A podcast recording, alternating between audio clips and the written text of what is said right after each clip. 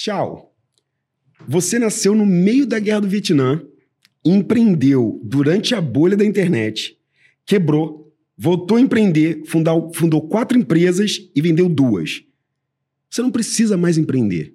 Por que, que você ainda empreende? Ótima pergunta, Mori. eu estava conversando até com alguns empreendedores esses dias sobre isso, e inclusive voltei a empreender, né? Acho que é, eu estou agora num novo empreendimento aqui, e, e no final descobri que eu tenho paixão por empreendedorismo. Eu gosto de empreender, gosto de criar coisas novas, eu gosto de desafios. Então, eu brinco que é, é, acho que essa dinâmica do empreendedorismo me dá esse prazer e essa paixão de estar sempre em movimento, conhecer coisas novas, é, criar coisas novas e, principalmente, é, é, encarar desafios. Então, basicamente é isso. Eu, tanto que, é, é até para complementar, eu, depois que vendi a segunda empresa, eu fiquei lá como executivo e decidi antecipar minha saída, justamente porque a velocidade, o ritmo em relação a empreender é totalmente diferente e também os desafios são totalmente diferentes. E depois que eu saí, fiquei um tempo parado, é, é óbvio, não parado, mas assim, fazendo coisas novas e cheguei à conclusão de que, cara, preciso voltar a fazer alguma coisa, preciso encontrar outro desafio. Então essa é a minha dinâmica. Sim. No que que o chau empreendedor é bom? Naquele dia a dia ali de empreender, a gente vai falar do Shaw Mentor, do Shaw Advisor, é, do investidor. No que, que o Shaw Empreendedor é bom? Bacana. Eu, olha, é, eu gosto muito de é, entender negócios, gosto muito de entender problemas, processos, e, e aí vem o desafio. Cara, como que eu resolvo isso aí usando tecnologia? e até porque tecnologia sempre foi a minha base. Sim. Né? Então eu gosto muito de, de olhar é, é, é problemas, seja é, problemas com da vida real, problemas que, que, que sociais, problemas é, de negócio, problemas de, de é, infraestrutura. E eu tento, de alguma forma, enxergar oportunidades, conseguir resolver aqueles problemas ou construir algo que possa ajudar a amenizar os problemas.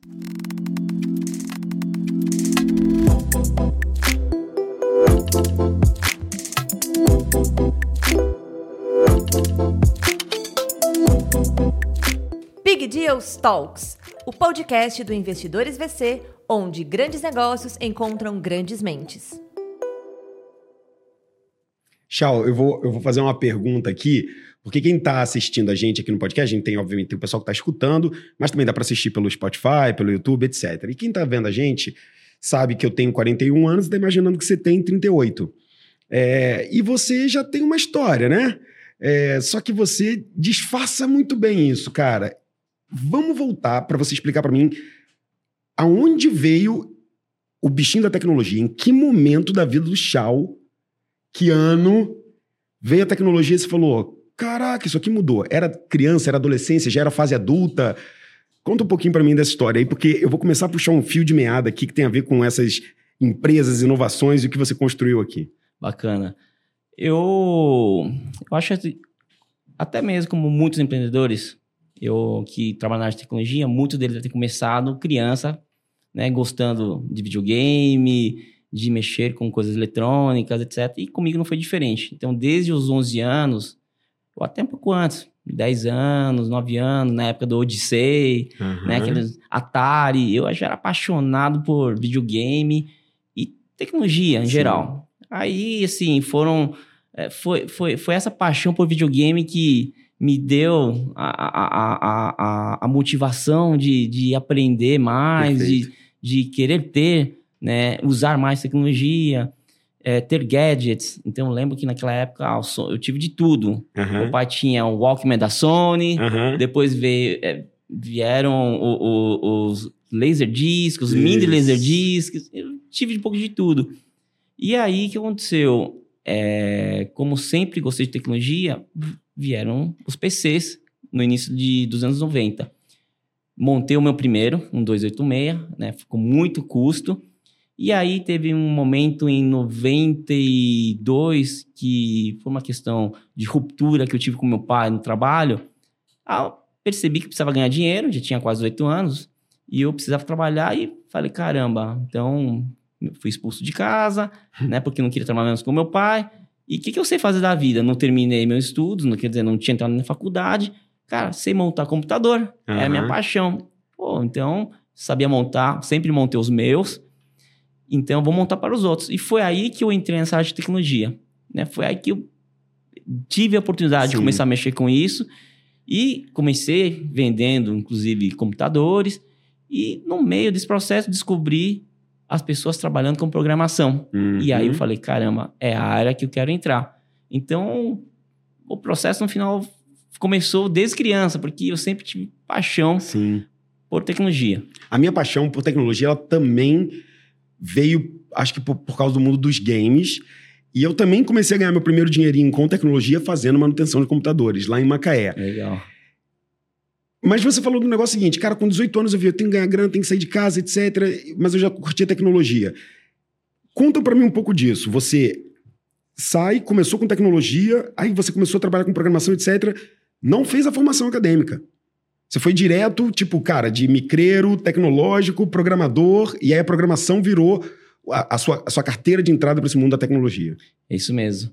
É, a programação é, foi minha porta de entrada para o mundo da tecnologia e para o mundo corporativo. Sim, corporativo. É, mas assim, Amori, eu, eu, pelo conhecimento que eu tinha com, com, com hardware é, e com lógica, principalmente, ele me facilitou bastante a minha formação como técnico, uhum. né, como uhum. programador. Então, sempre uma pessoa que sempre tive uma facilidade com lógica. É, e não tinha ainda feito né, faculdade, não tinha nem estudado programação, aprendi uhum. tudo sozinho, sempre fui autodidata. E por conta disso, eu tive uma grande oportunidade de ser contratado para trabalhar numa empresa de comunicação na época, que era um, um grupo de comunicação grande. E aí fui trabalhar no famoso CPD, então, como eu já tinha tido um ano de experiência trabalhando como programador né, num projeto dentro da Vila Romana, uhum. eu depois a Vila Romana acabou entrando em recuperação e a consultoria foi né, finalizada. Eu procurei emprego e consegui esse emprego como programador, de continuidade uhum. né, a, né, né, nessa a, profissão. E aí eu no meio a, a, assim da, da, da minha carreira como programador, um dia eu conversei com meu ex-gestor e grande amigo, assim, mentor. E um dia eu perguntei para ele: ah, o seguinte, é, cara, eu, eu sou um bom técnico, né? Já tirei algumas certificações. É, você acha que deveria fazer, né? É, me formar, fazer uma faculdade?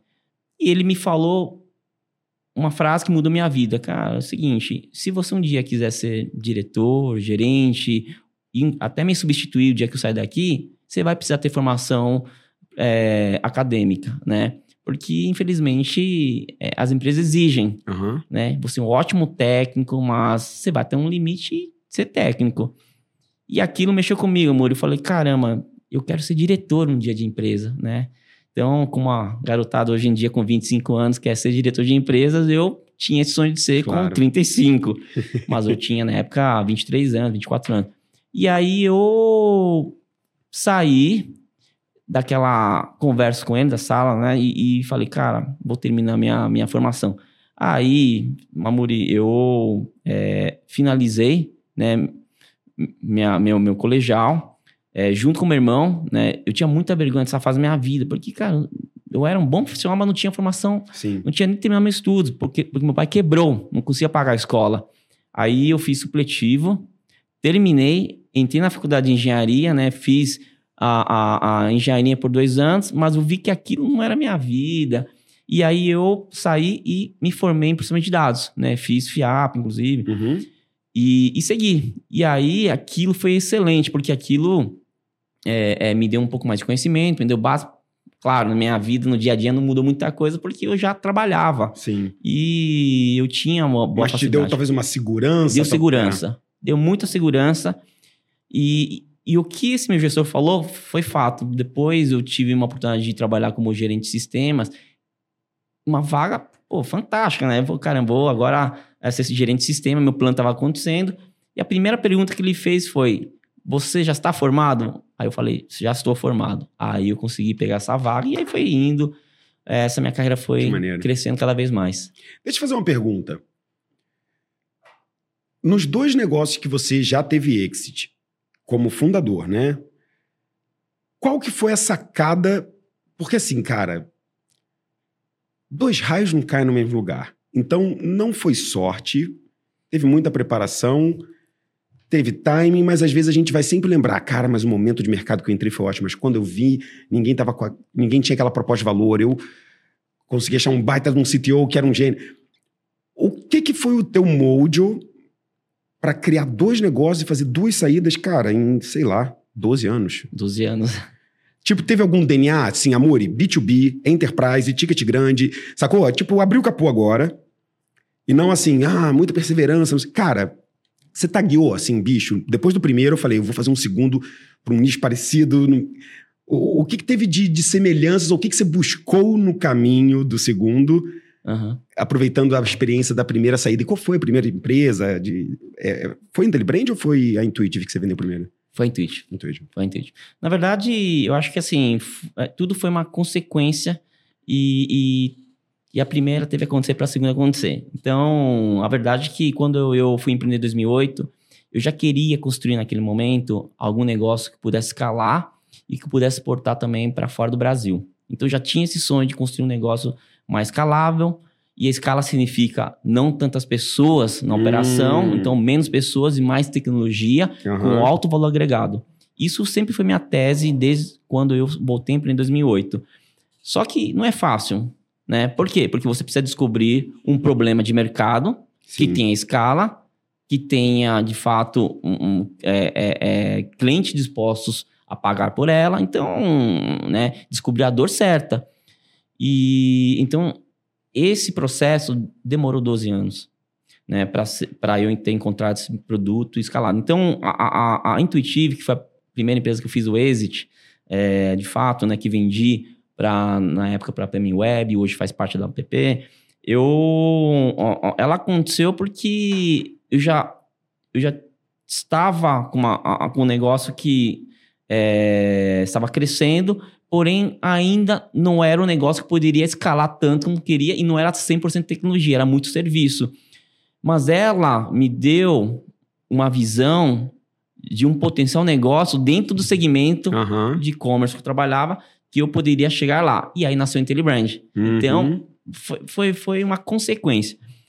E, e, eu, e aí, voltando assim, a uma pergunta que você me fez e como que eu cheguei na IntelliBrand. Então, de novo, né? Eu sempre quis um desafio grande. Eu sempre quis construir algo grande. Então, o IntelliBrand, ele nasceu ah, dessa visão que eu tive dentro da, do dia a dia trabalhando no e-commerce com a Intuitive. E IntelliBrand foi o negócio que eu tive, de fato, uma visão é, é, é, um pouco mais de longo prazo, porque a IntelliBrand nasceu, a ideia dela nasceu em 2012 para 2013, onde eu acompanhava e-commerce, via que ela vinha crescendo 20% ao ano. Falei, uhum. cara, daqui a oito anos, 2020, a, a, a penetração do e-commerce no mercado vai ser maior, vai ser mais relevante, e existe um player que não está olhando para isso e vai precisar entrar. Eram as marcas. Uhum. E foi aí que nasceu a IntelliBrand, o um negócio de levar inteligência de dados para esse cliente. Animal, cara. E aí que o negócio foi. E, e, e foi o grande big deal da sua vida, a IntelliBrand, até agora? Até agora foi. Por enquanto. Por enquanto. Aguarde. Cenas do próximo capítulo. Mas foi. Foi o, o, o big deal que, que realmente, assim, eu, eu, pude fazer uma jornada completa de um, de um, de um é, empreendedor. Ou, ou, seja, eu tive uma ideia, tirei do papel, né? Coloquei para executar, pivotei o negócio, fiz fundraising, escalei, e consegui fazer um bom êxito. E quando vocês estavam no alto pico de número de pessoas, eram quantas pessoas? Eram mais ou menos 45 pessoas. Então você conseguiu manter aquele DNA de, cara, fazer tecnologia, cara, boa, e aí tentar manter ainda super enxuto o máximo possível. Isso aí. Só que ainda assim eram 45 pessoas, é um baita de um time. Era um baita de um time, desafios de crescimento aí de qualquer empresa. É, já tinha uma estrutura, já tinha feito um fundraising. É, então, assim, já tinha um bom desafio. Já tinha um bom desafio, já era, assim, já tínhamos bom faturamento Sim. também. Já tínhamos escalado bem a empresa em quatro anos. E, e, de alguma forma, é, 2020, pandemia, etc., acelerou essa aquisição? Foi no ano da aquisição pós-pandemia ou foi meio que antes, já estava em negociação bem antes? Teve alguma coisa esse 2020 aí, dessas empresas indo à compra e você estava pronto na hora certa? Ou esse M&A, essa conversa já veio desde 2019? Não, a conversa de, de ir para estratégia para M&A começou é, no meio de 2019, hum. né, antes da pandemia. Mas começou por quê? Porque a gente estava na dúvida se a gente fazia mais um fundraising para escalar o negócio, porque já, nós já estávamos começando a ir para a América Latina, né, com alguns clientes, ou ir para um estratégico. E aí eu percebi, né, e conversando com os sócios, investidores, que o nosso negócio não tinha um tamanho de mercado tão gigante para fazer um Series B, um Series C. Né? Eu acho que aí é, vem aquela, a, a, a, aquela é, análise pessoal, né, uhum. fria do negócio. Fala, cara, vamos ser realista e o negócio não vai ser um negócio, putz, meu, de 500 milhões de dólares ano, e não vão virar um unicórnio.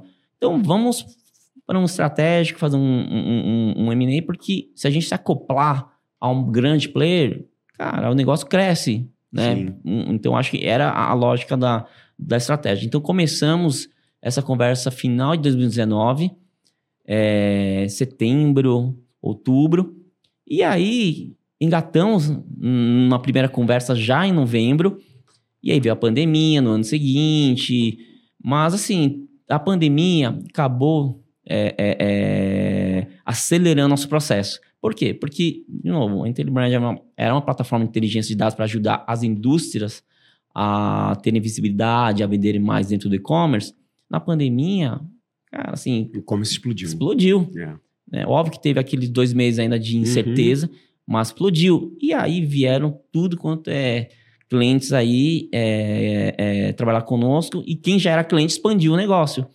E aí a, a empresa que no final fez a aquisição, que, já também iniciou a, a conversa em, no final de 2019, ela também voltou a engajar a, a, a negociação e final de, de 2020 acabamos fechando essa transação.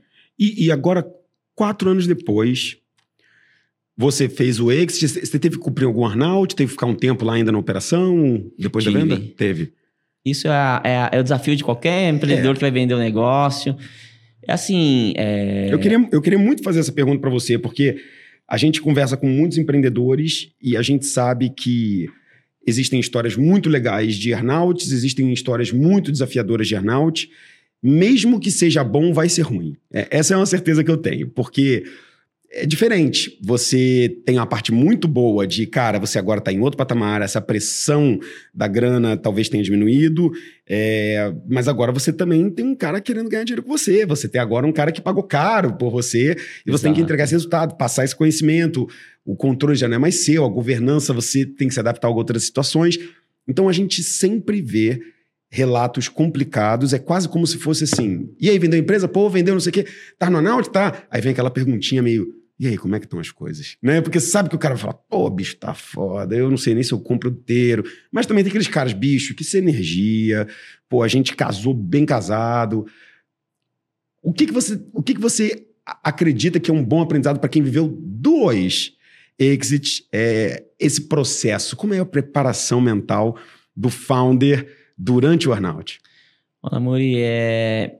o que te conta né, sobre o lado positivo e negativo é realmente o que acontece. Uhum. Então, eu vivi na, na prática o lado é, um pouco positivo, né? Quando eu consegui bater algumas metas, fazer acontecer. E o lado negativo quando não consegui burnout, porque, de novo, como você disse, é, a, a, o controle não é mais seu. Sim. Então, você não tem todas as alavancas. Não tem todas as alavancas. E a verdade é que, assim, são poucos os casos de burnout onde eu vejo histórias assim felizes. É, né? Com um final feliz. Sim. A maioria realmente acaba uh, é, se decepcionando com o dia. Alguns vão para briga. Então a gente sabe, tem várias histórias.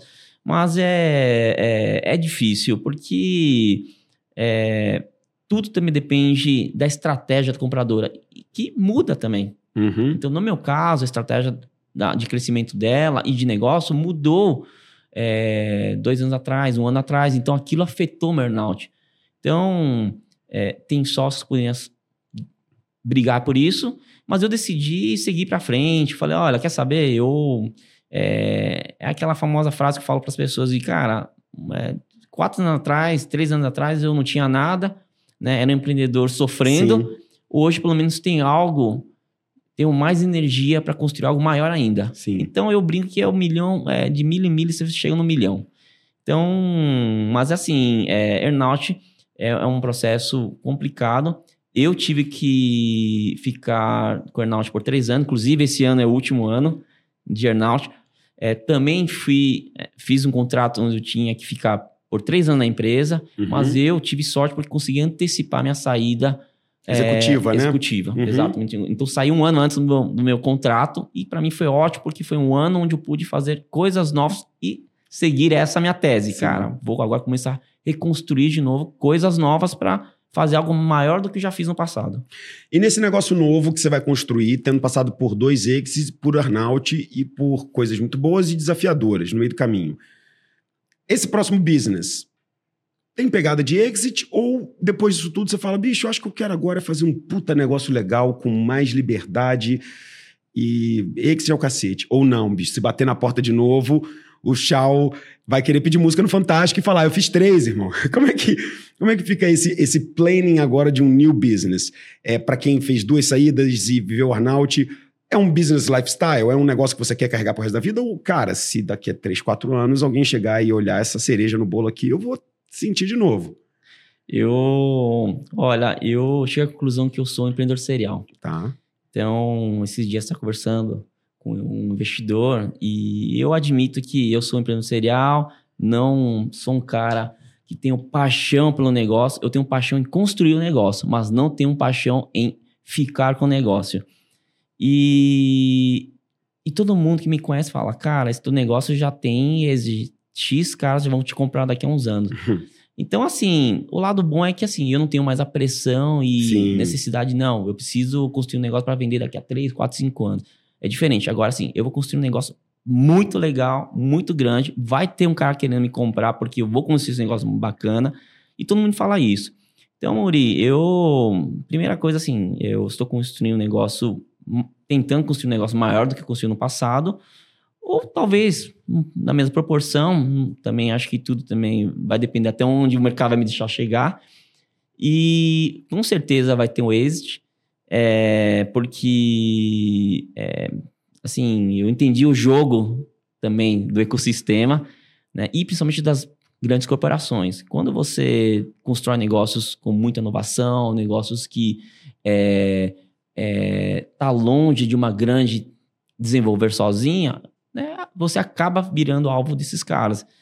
É, e é meu DNA, né? Faz parte do meu DNA fazer esse tipo, ter esse tipo de dinâmica de, de construção de negócios, venda, construção de negócios, venda, e, e eu aceitei e acho legal, acho um desafio também, né? Sim. É, não sei se vou bater o, recorde do, do, do, ah, dos investidores dos Estados Unidos, no, do, do Horowitz, en- entre outros empreendedores que eu admiro, Aham. né? E hoje investidores, mas gosto dessa Sim. dinâmica. E a pergunta aqui que eu quero fazer: o que que, o que, que vai ser essa, essa nova construção? Já está bem definido na sua cabeça? O que que, o que que essa próxima demanda que você entende que, cara, passado por essas experiências de e-commerce que te, te mostraram um problema que você resolvia com a IntelliBrand, você vende, volta a empreender, volta a investir, você quer empreender novamente. O que, que é o problemão que você está enxergando hoje?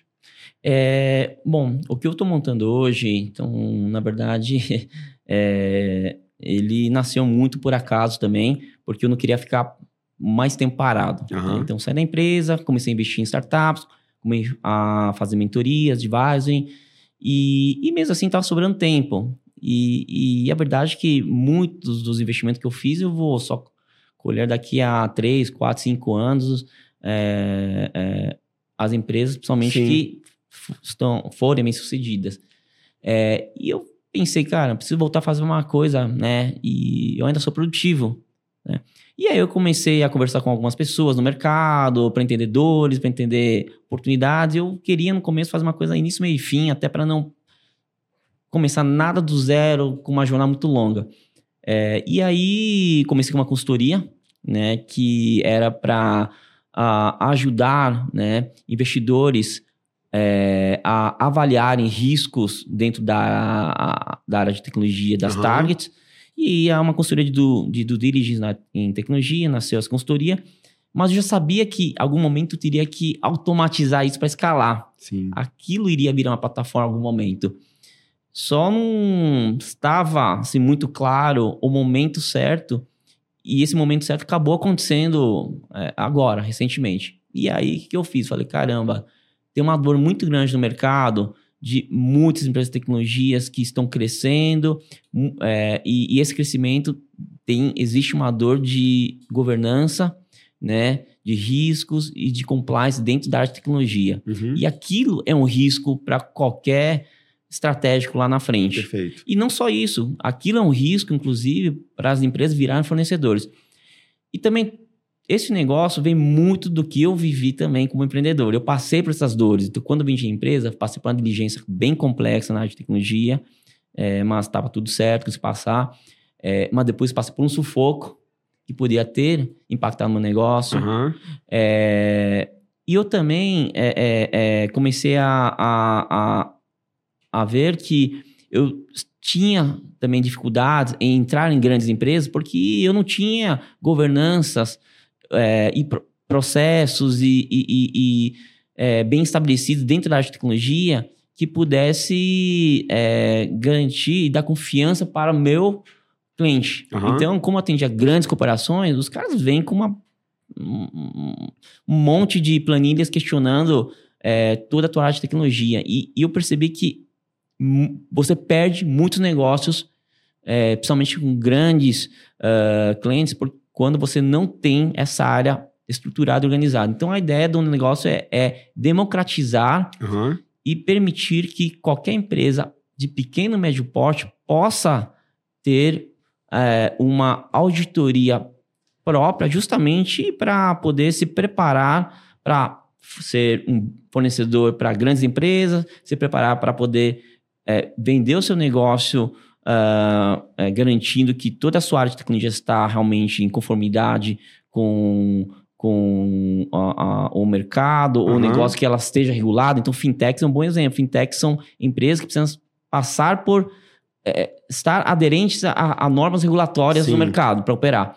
Só que a gente sabe que só as grandes fazem isso. As pequenas é, fintechs, muitas vezes, elas têm falhas que, quando ela vai descobrir isso aí, quando ela estiver no processo de diligência. Sim. Então, o meu negócio é, o meu próximo negócio é permitir que essas empresas possam, é, de forma automática, é, analisar todas as suas seus riscos e suas deficiências dentro da tecnologia e com isso ela se prevenir e fazer correções preventivas para que ela Sim. esteja em, em, conformidade. Você conversa com muitos empreendedores, você, além de investidor, aqui junto com a gente também, você é advisor é, participa do conselho de várias empresas, escuta vários empreendedores. Eu tenho muitas perguntas sobre isso, mas a minha primeira é relacionada ainda a essa, essa questão da tecnologia.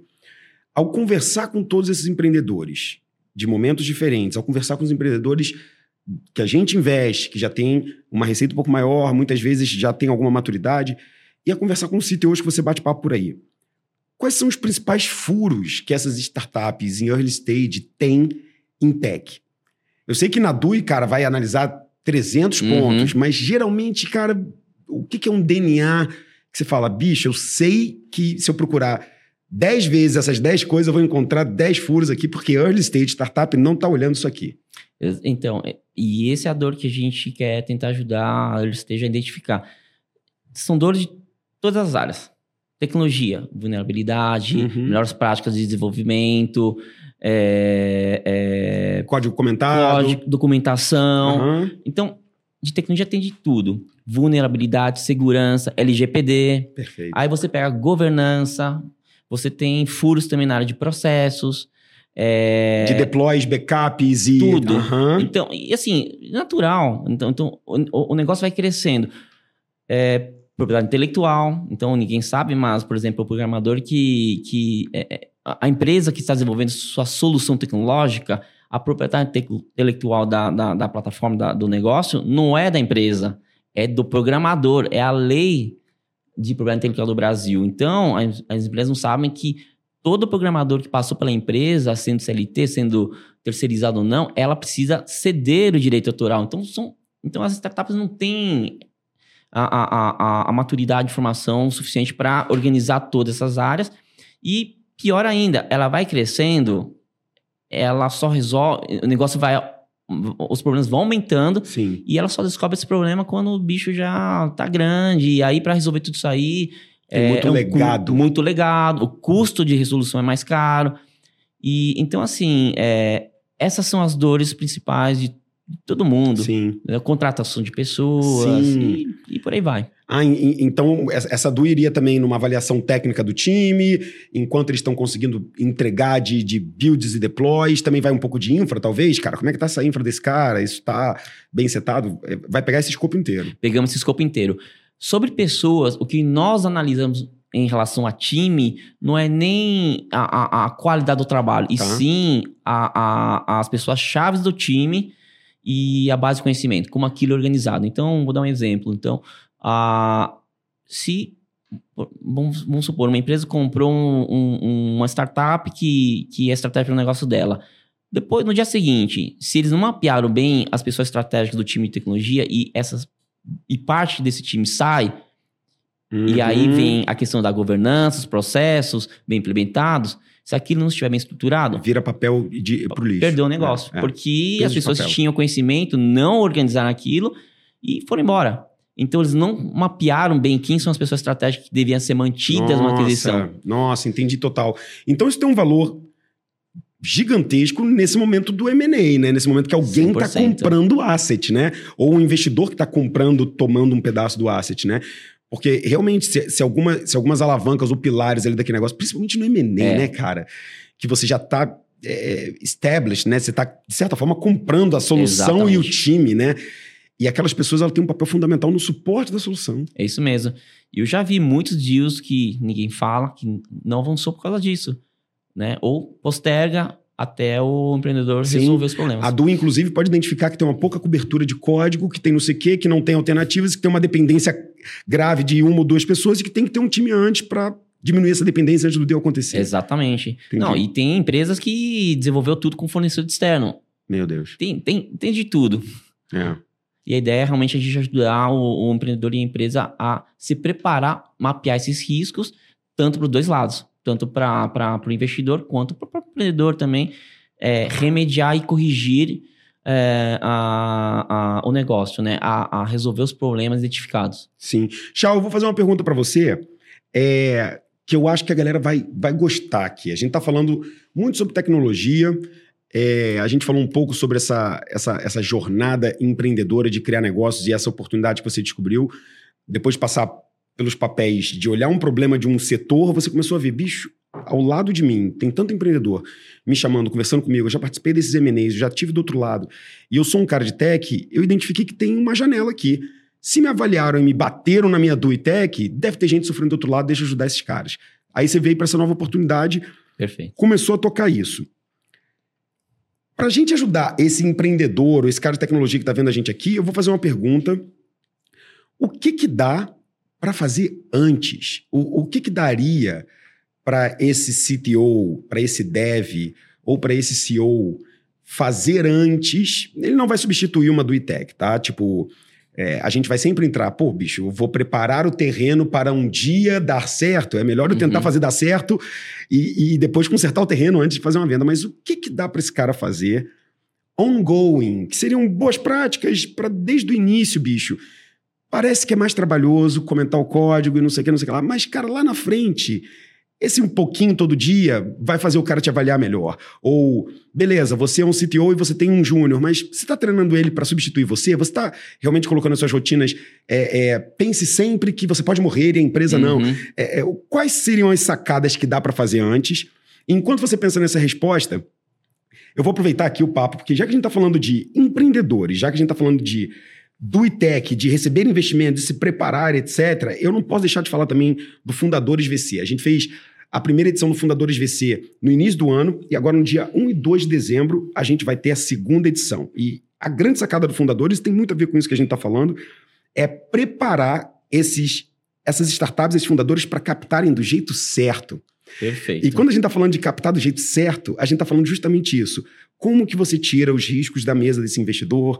Como que você consegue entregar crescimento e resultado? E como que você mitiga os medos? Porque esse investidor ele é, é justamente o oposto. Você tem que mostrar que a oportunidade é muito boa e quando ele for fazer o deep dive para investigar se é muito boa mesmo, ele pode até encontrar coisas a melhorar, mas ele não pode encontrar coisas destruídas. Perfeito. A gente ensina muita coisa para esse empreendedor, a gente passa, obviamente, falando por DUI, a gente fala é, da parte legal também, a gente fala muito sobre deck, preparação, etc.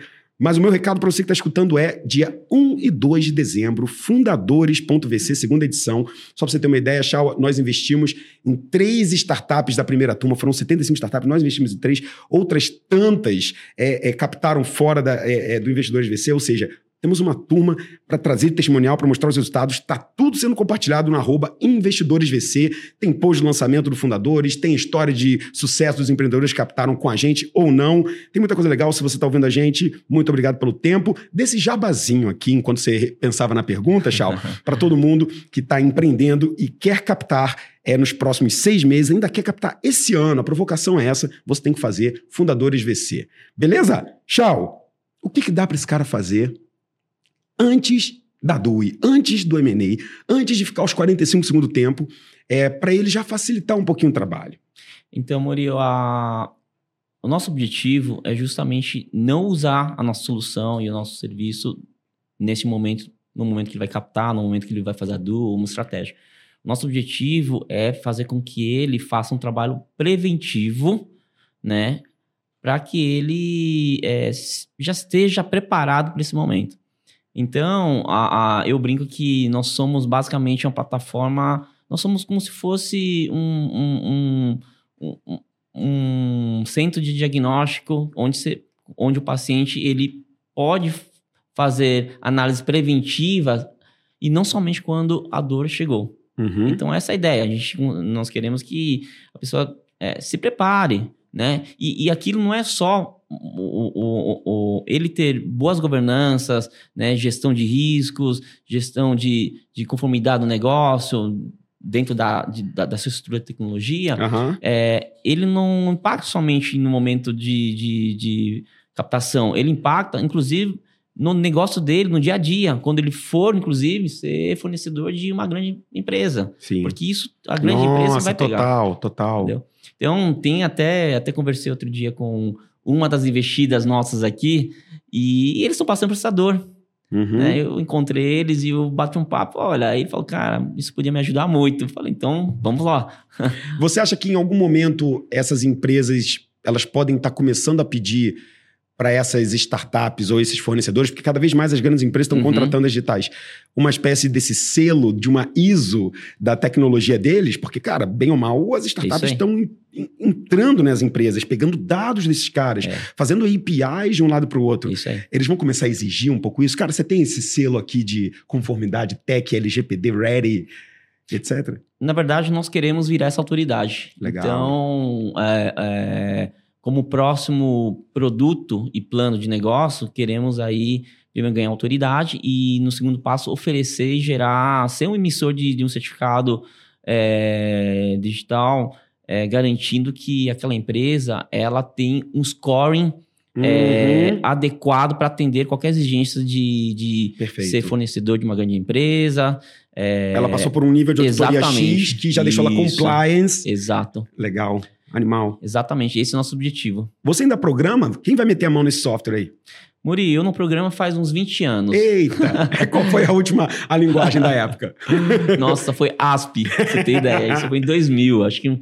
Então, o que que... Né, eu, eu como comentei aí, acho que no começo da nossa conversa, eu gosto muito de entender negócios, processos, e eu tenho uma boa lógica, que uhum. foi a base né, de eu ter começado a, na programação, Então, acho que com esse conhecimento, eu sei montar a estrutura de tecnologia, sei montar todos os fluxos, eu monto muito fluxo, e no final, eu simplesmente trago né, pessoas técnicas para me ajudarem a é, viabilizar todo aquele fluxo e aquela lógica de processos e negócios que eu desenho para resolver um problema, uma solução.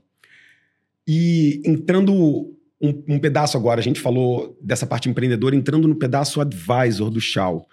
É, às vezes a gente conversa e, e, e você sempre tá me falando, cara, eu tô mais próximo desse pessoal aqui, essa galera eu tô ajudando um pouco mais, depois tem que te apresentar é, é, essa startup. O que, que, geralmente a galera procura no Advisor Shaw? O, o que, que foi essa transformação nesse Advisor? Você se posicionou muito nessa parte tech, muito nessa parte é, é, é principalmente para dentro do time de tecnologia? É nisso que você ajuda? Ou a galera, por conta dos exits e da notoriedade, vai para um chau mentor geral? assim? O que a galera geralmente procura e quais são as dores desse pessoal no início? É, na realidade, Mori, eu tenho ajudado muitos empreendedores é, no todo, uhum. né? No planejamento de estratégia, desenvolvimento de produto, principalmente aquelas que estão na fase de validação, operação, querendo tracionar, porque, como você comentou, muitos viram minha trajetória, é, bem ou mal, né, é, é, eu consegui escalar o um negócio, sim, então sim. Fiz um pouco de tudo, aprendi bastante com erros e acertos. Então, os fundadores me usam muito por conta dessa, desse conhecimento genérico que tenho em todas as áreas. Uhum. Então, por exemplo, eu estava agora ajudando o fundador a fazer uma migração de um modelo de negócio dele para produto, para plataforma, tecnologia. Então, era um, é, é, um fundador que nasceu como marketplace e, inclusive, um ex-investidor me indicou esse fundador, deu match, virei advisor dele. Uhum. E fui entender o negócio dele falei, cara, teu negócio não vai crescer se você ficar somente nesse, nesse mercado, nesse Sim. marketplace. Então vamos transformar isso em tecnologia, até porque entendi que ele já estava levando tecnologia nesse ecossistema. E aí ele me fez essa migração, então ele é, é conseguiu ter uma visibilidade é, e, e ficou muito claro para ele que a estratégia dele era realmente ser uma empresa de tecnologia para esse segmento que ele estava atuando. E aí de um dia para o outro, a gente, ele está fazendo fundraising, eu comecei a ajudá-lo, aí eu percebi que ele tinha um desafio financeiro. Simplesmente ele tinha, a, a, não estava conseguindo fazer uma boa gestão do fluxo de caixa, não tinha, não era o foco dele. Eu acho muito legal isso porque esse fundador ele é muito humilde de reconhecer pontos fracos fortes.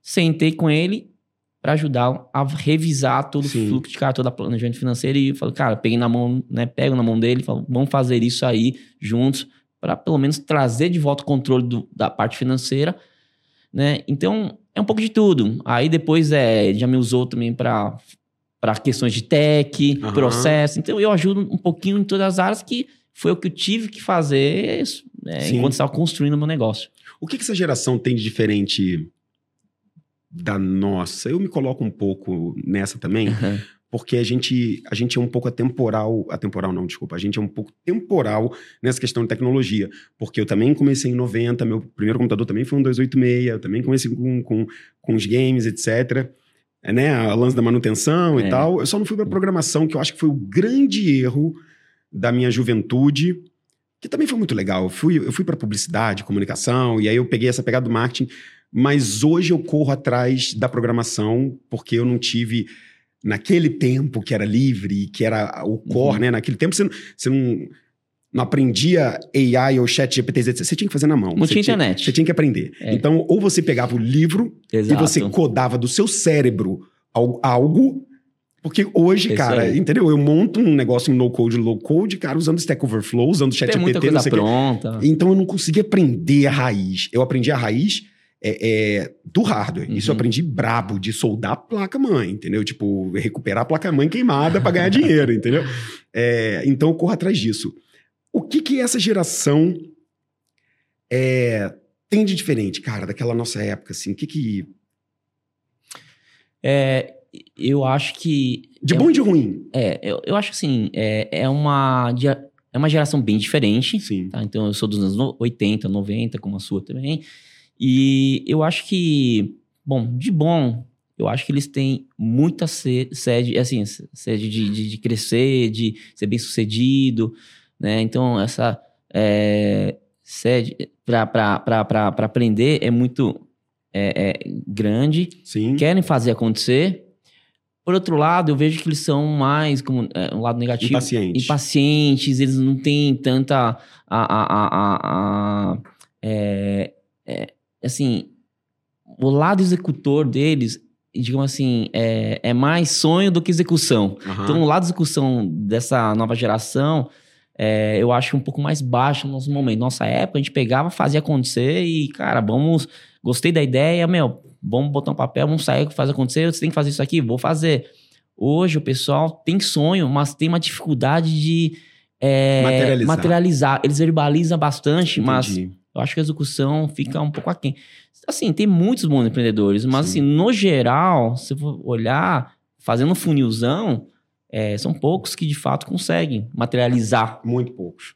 né, a ideia. Crescer Falta foco também. É, eu, eu, eu sinto que é, não é culpa e não é geração melhor ou pior, eu acho que são gerações diferentes, né? Mas o que a gente tá o que eu tô percebendo é a gente tem tanta influência e tanta comparação que a gente não consegue ter tanto foco nas coisas certas, a gente acaba fazendo coisa demais, porque a gente tá tendo que competir com muita é, coisa. exatamente. Então a gente tá tendo que fazer news, post, não sei o quê, vai no evento, vai não sei o que lá, bababá, canal social, não sei o quê, mas olha o SEO, olha o PageRank, que você não consegue, talvez, olhar só pro core. E- e- e a sensação que eu tenho, é, e eu sou um pouco assim, eu acho que você também é que a gente gosta do core, do produto, do solution fit, de achar um negócio É. ali que, que, de uma forma muito eficiente, consegue resolver aquele problema, e aquele problema, às vezes, não é nem um problema mais lindo, mas para alguém é muito importante, para uma empresa é muito importante. Eu sou um cara de produto, eu gosto de produto. Eu tenho a sensação de que você também tem essa pegada de, de produto, de olhar por cima e pensar, cara, isso ele vai gostar, isso aqui não vai funcionar como cobrar, essa, esse design, né? Exato. Eu gosto bastante disso, e, e isso tem a ver também com foco mesmo. Sim. né? Você tem que ter muito claro né, onde você quer chegar, você tem que saber construir sua estratégia para chegar lá e tem que ter muito foco de Sim. saber construir o produto perfeito para chegar lá. E vira e mexe me deparo com um empreendedor que tem boas ideias, começa com uma ideia, e mas ele vai desfocando. Ele Sim. vai perdendo o foco, aí aparece mil coisas que ela faz ao mesmo tempo.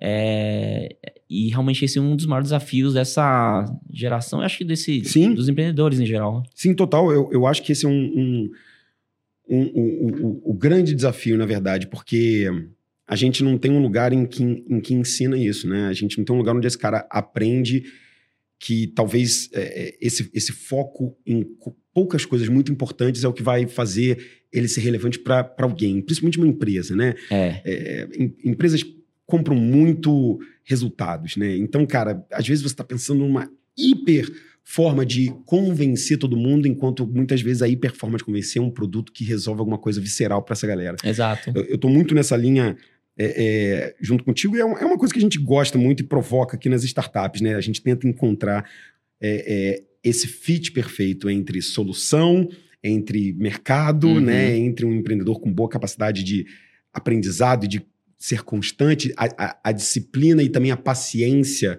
para não meter os pés pelas mãos. É, é um pouco dos desafios que a gente vi- vive aqui hoje.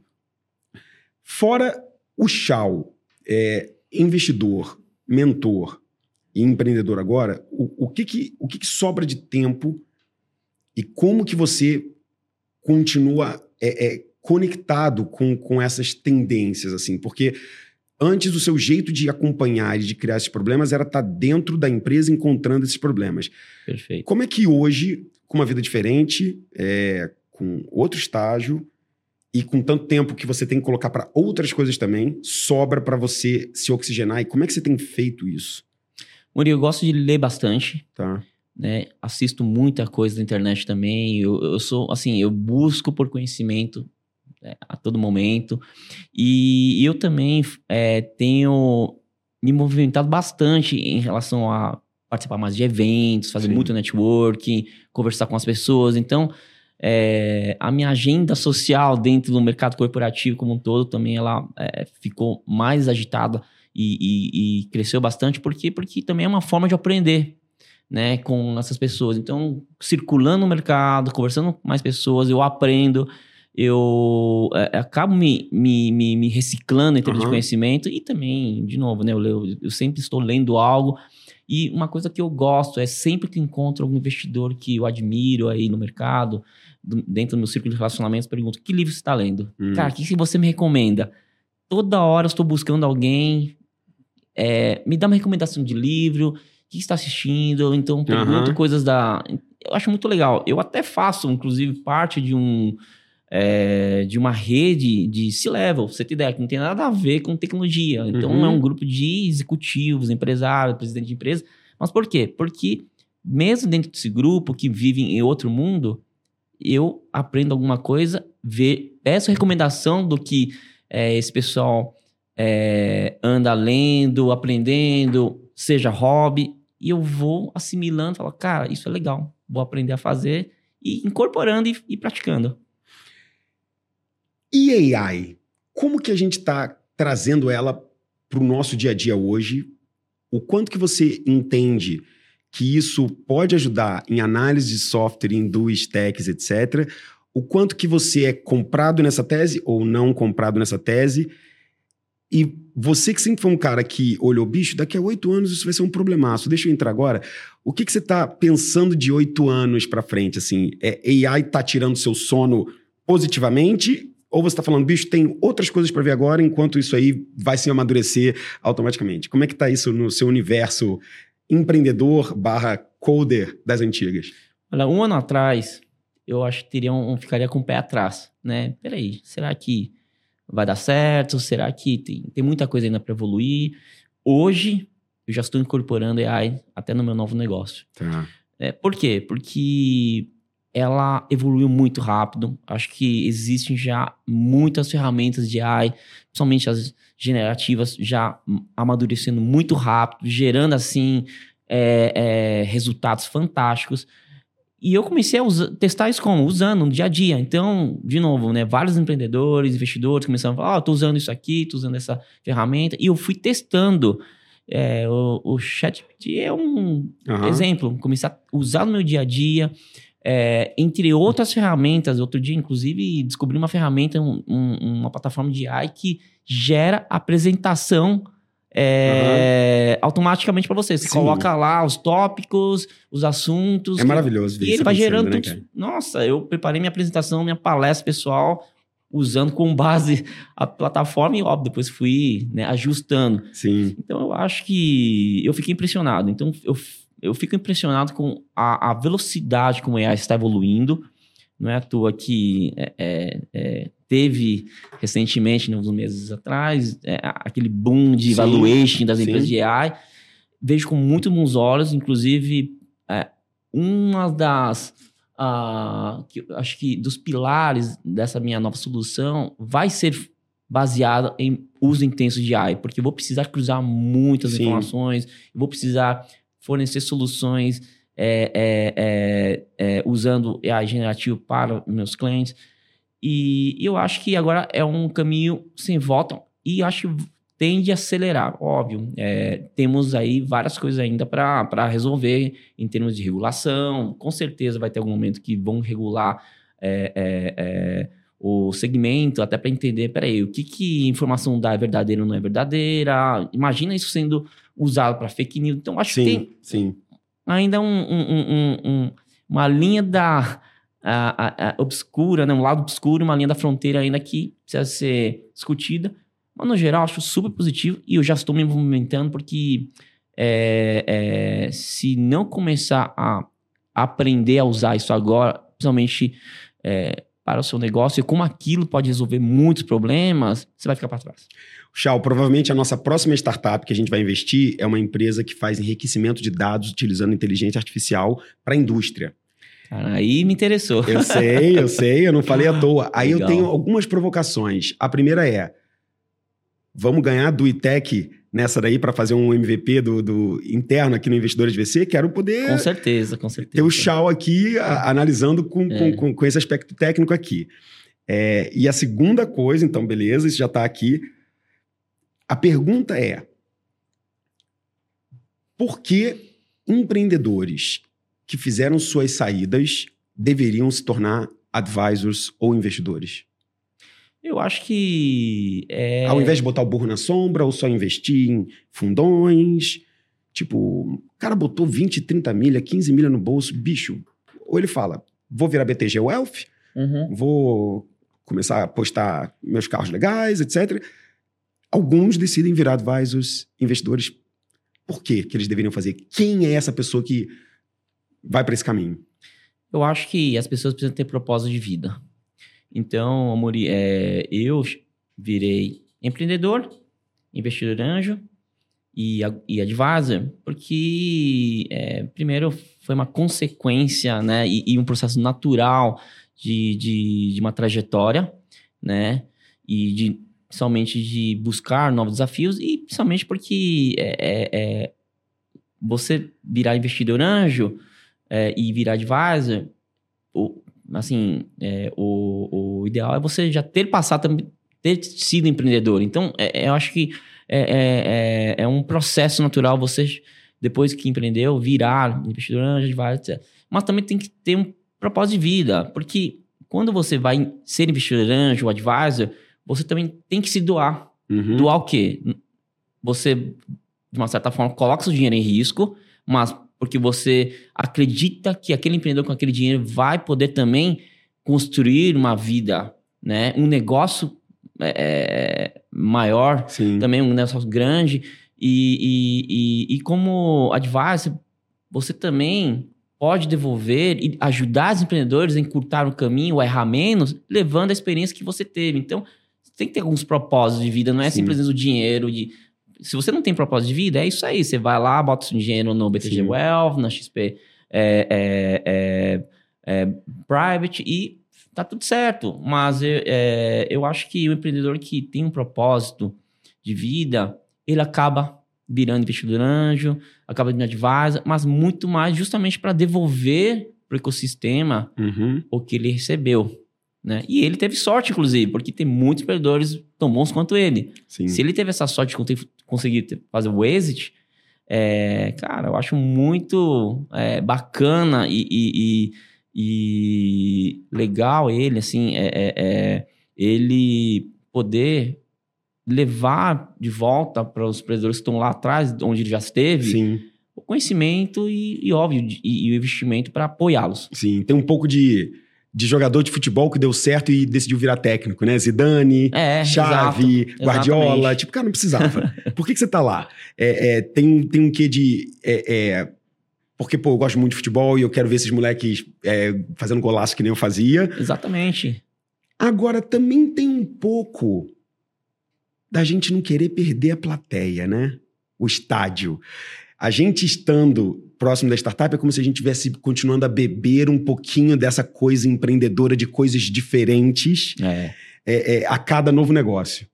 É, isso também foi o principal motivo de eu ter virado investi- investidor anjo, né? Porque eu queria voltar a empreender, mas naquele momento eu não queria construir nada do zero. Uhum. Então, e também queria aprender coisas novas. Então, ter virado investidor foi jus- justamente para poder fazer isso, para poder ficar perto de um negócio que está começando a crescer, que Uhum. tem potencial de fazer algo é, relevante para o segmento dele. É, e, e tem muito disso. Então, eu, eu, eu assim, é, cada negócio que, que eu investi, que eu estou próximo, me dá esse prazer.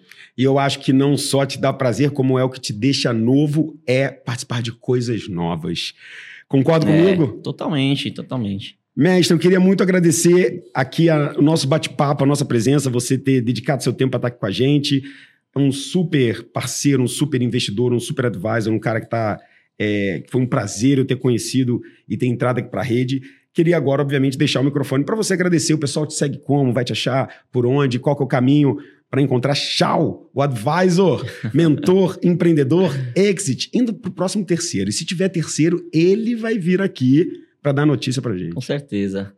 É, obrigado, pessoal. Obrigado, Amuri, aí, pelo, assim, pela oportunidade de contar um pouquinho minha história, minha experiência. E eu...